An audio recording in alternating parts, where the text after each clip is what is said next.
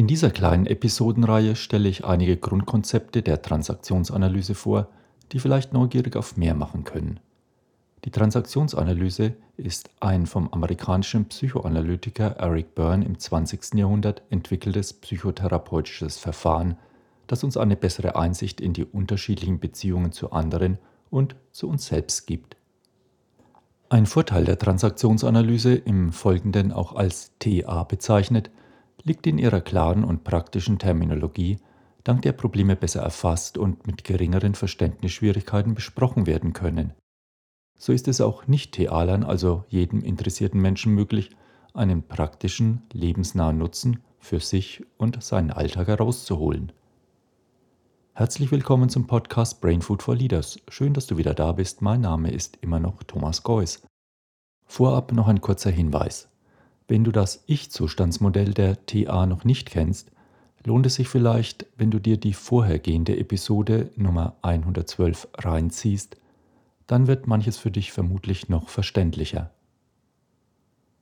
Als ein Erklärungsmodell für zwischenmenschliche Kommunikation bietet die Transaktionsanalyse die sogenannten Transaktionen an. Transaktionen sind der Namensgeber der TA. Sie befassen sich mit dem, was in der Kommunikation zwischen zwei Menschen abläuft. Eric Byrne definiert eine Transaktion als kleinste, vollständige Grundeinheit der Kommunikation. Sie besteht aus einem Stimulus, also einer Bemerkung, einer Frage, einer Gestik und einer darauf folgenden Reaktion, also einer Antwort. Transaktionen werden sowohl verbal als auch nonverbal, also körpersprachlich geäußert. Die Transaktion, die am Beginn einer Kommunikation steht, wird als Initialtransaktion bezeichnet – und mit Hilfe des Ich-Zustandsmodells besteht nun die Möglichkeit, Gesprächsverläufe sehr differenziert zu beschreiben, da die Analyse nicht nur die beteiligten Personen, sondern auch die Art ihrer Beziehung erklärt. Grundsätzlich kann der Stimulus von jedem Ich-Zustand ausgehen und sich an jeden Ich-Zustand des Gesprächspartners wenden. Für die Reaktion gelten die gleichen Regeln. Legt man das Ich-Zustandsmodell mit drei Ich-Zuständen, dem Kind-Ich, dem Eltern-Ich und dem Erwachsenen-Ich zugrunde, ergeben sich eine Vielzahl von Kombinationsmöglichkeiten. In der Realität werden jedoch bestimmte Kombinationen gehäuft beobachtet. Entweder nehmen beide Kommunikationspartner die gleichen Ich-Zustände ein, die Transaktionen laufen also symmetrisch, oder einer besetzt das Eltern- und der andere das Kind-Ich. Hier spricht man dann von Komplementärtransaktionen. Byrne hat drei Kommunikationsmuster beschrieben, denen unsere Kommunikation in erster Linie folgt.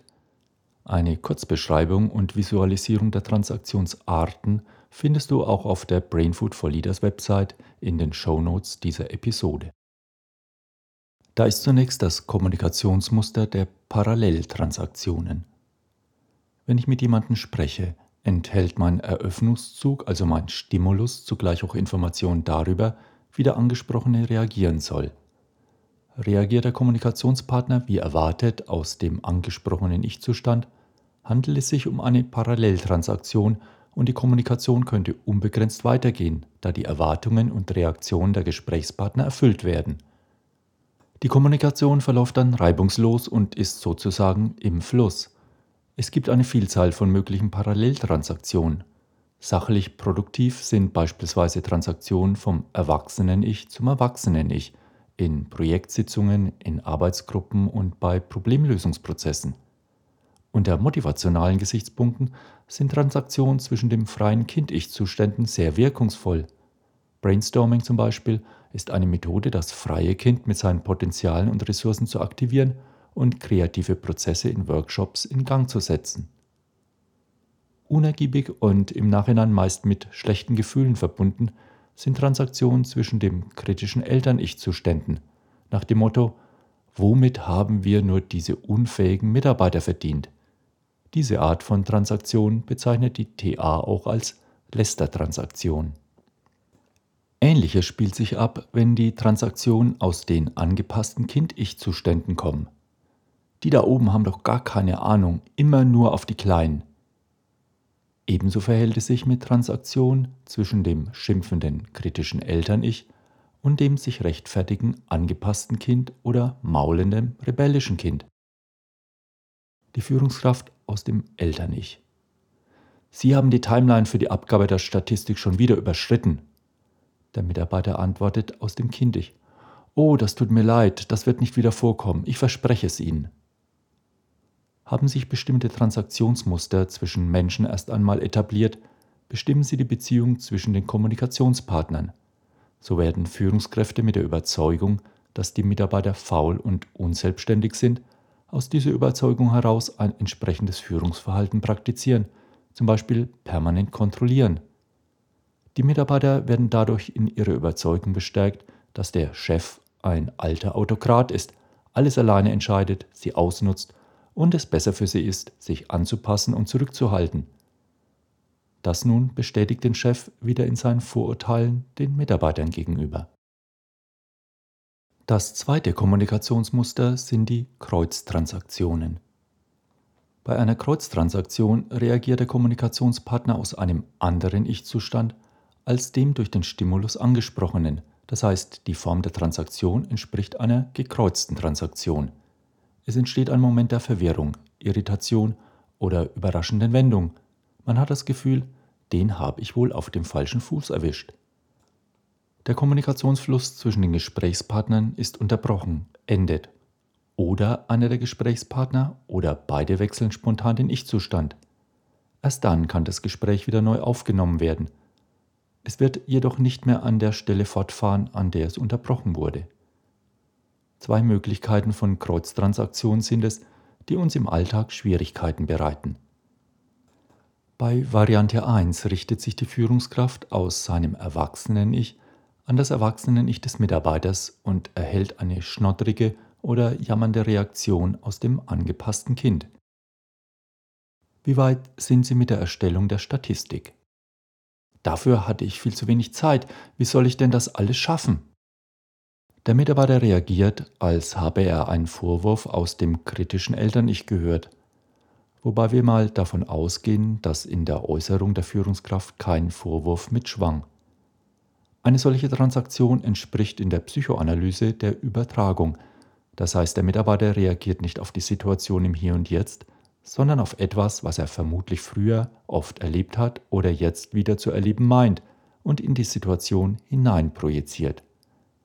Mit seiner Reaktion impulsiert der Mitarbeiter die Führungskraft zu einem Ich-Zustandswechsel – zum Beispiel aus dem kritischen Eltern-Ich zu reagieren. Wenn die Führungskraft das tut, nimmt das weitere Gespräch oft einen unbefriedigenden Verlauf und ein unproduktives Ende. Es kommt dann zu einer Paralleltransaktion. Dann hätten Sie halt letzte Woche etwas länger arbeiten müssen, anstatt überpünktlich nach Hause zu gehen.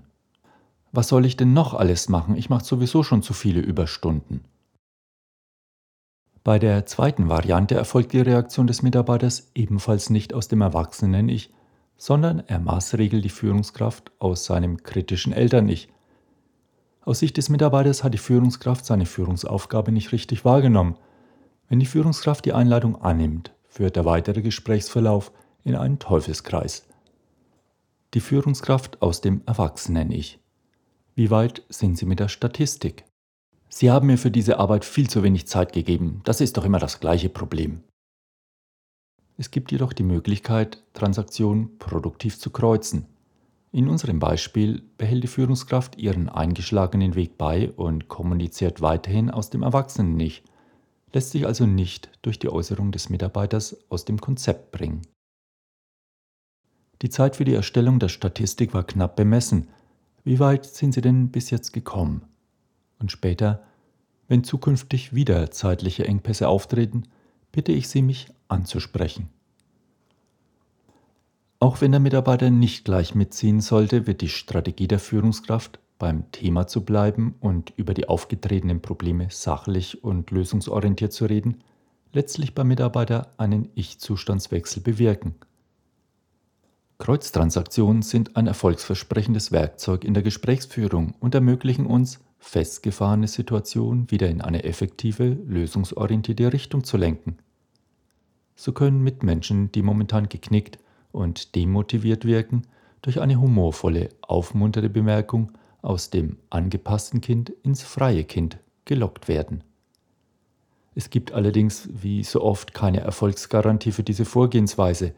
Es erfordert Übung, die eigenen Wahlmöglichkeiten zu erweitern und die Fähigkeit und den Willen, sich mit seinem eigenen Kommunikationsverhalten auseinanderzusetzen. Das dritte Kommunikationsmuster sind die sogenannten verdeckten Transaktionen. Paul Watzlawick hat in einem seiner Axiome ausgeführt, dass jede Kommunikation eine inhaltliche und eine psychologisch beziehungsorientierte Ebene hat, derart, dass letztere die erstere bestimmt. Sind die inhaltliche und die Beziehungsebene nicht kongruent, so bestimmt die im Inhalt verdeckte beziehungsbezogene Transaktion den weiteren Fortgang der Kommunikation. Diese psychologische Ebene dominiert die Beziehung zwischen den Kommunikationspartnern und nicht die inhaltliche. Die ihr zugehörigen Transaktionen werden verdeckte Transaktionen genannt, weil sie eben nicht offen mitgeteilt werden, sondern unausgesprochene, teilweise unbewusste Botschaften zwischen den Zeilen beinhalten. Sie sind oft durch nonverbale Signale erkennbar, zum Beispiel durch einen abschätzigen Blick, durch einen zynischen Unterton, durch eine abwertende Handbewegung. Fallen Inhalts- und Beziehungsebene auseinander, liegen im Grunde genommen zwei Stimuli vor und somit sind zwei Ich-Zustände im Spiel. Die Führungskraft in einem fordernd, dominant abwertenden Ton. Haben Sie die Statistik erstellt? Der Mitarbeiter schnippisch. Ja, wieso? Die Führungskraft, ach nichts, ich frage ja bloß. Und macht Korrekturen in der Statistik. Das, was eigentlich gemeint ist, wird nicht oder nicht direkt angesprochen, sondern lässt sich nur indirekt erschließen aus dem Klang der Stimme, der Betonung, der Mimik. Oft ist es der betroffenen Person gar nicht so bewusst, dass die verdeckte Botschaft mitschwingt, beispielsweise bei Kritik, der man sich nicht offen stellen mag. Da die eigentliche Energie auf der verdeckten psychologischen Ebene liegt, wird der emotionale Ausgang des Gesprächs letztendlich auch dort entschieden, ohne dass sich die Gesprächspartner darüber bewusst sind. Verdeckte Transaktionen sind der Stoff, aus dem Komplikationen und Unklarheiten im zwischenmenschlichen Kontakt entstehen. Welche Möglichkeiten habe ich nun im Umgang mit verdeckten Transaktionen? Kommunikationsverhaltensweisen wie aktives Zuhören, Fragen stellen, Ich-Botschaften helfen uns hier weiter. Diese kommunikativen Verhaltensweisen ermöglichen, verdeckte Transaktionen herauszuhören, zu konfrontieren und den Gesprächspartner zur direkten Kommunikation aufzufordern. Zum Beispiel Ich spüre in Ihrer Äußerung auch etwas Ungeduld und Kritik. Geht Ihnen das zu langsam und möchten Sie die Dinge schneller haben? Wenn Sie mich so fragen, ja, Lassen Sie uns doch einen Termin vereinbaren und über das Thema noch einmal sprechen. Wichtig ist dabei, dass man aus dem Erwachsenen-Ich kommuniziert und die Wortwahl frei von Eltern- oder Kind-Ich-Implikationen ist. Um dem Thema und sich selbst etwas mehr auf die Spur zu kommen, ist es hilfreich, das eigene Kommunikationsverhalten immer wieder mal zu reflektieren und zu erforschen. Welche typischen Transaktionen finden zwischen mir und meinem Gesprächspartner mit dem ich immer wieder Probleme habe, statt? Welche geheimen, verdeckten Botschaften höre ich in Gesprächen mit ihm heraus? Wie reagiere ich meistens auf diese verdeckten Botschaften? Und welche Alternativen habe ich noch, um auf diese Botschaften konstruktiv zu reagieren? So, nun haben wir das TA-Konzept der Transaktion etwas näher beleuchtet. Das war die zweite Episode zur Themenreihe Konzepte aus der Transaktionsanalyse, Vielleicht hast du einige Anregungen erhalten, das würde mich natürlich sehr freuen. Weitere Podcasts findest du wie immer unter brainfoodforleaders.com. Ich freue mich natürlich, wenn du meinen Podcast Freunden weiterempfiehlst, die davon profitieren könnten. Vielen Dank dir fürs Zuhören, eine gute Zeit und weiterhin gutes Gelingen. Lead Your Life, dein Thomas.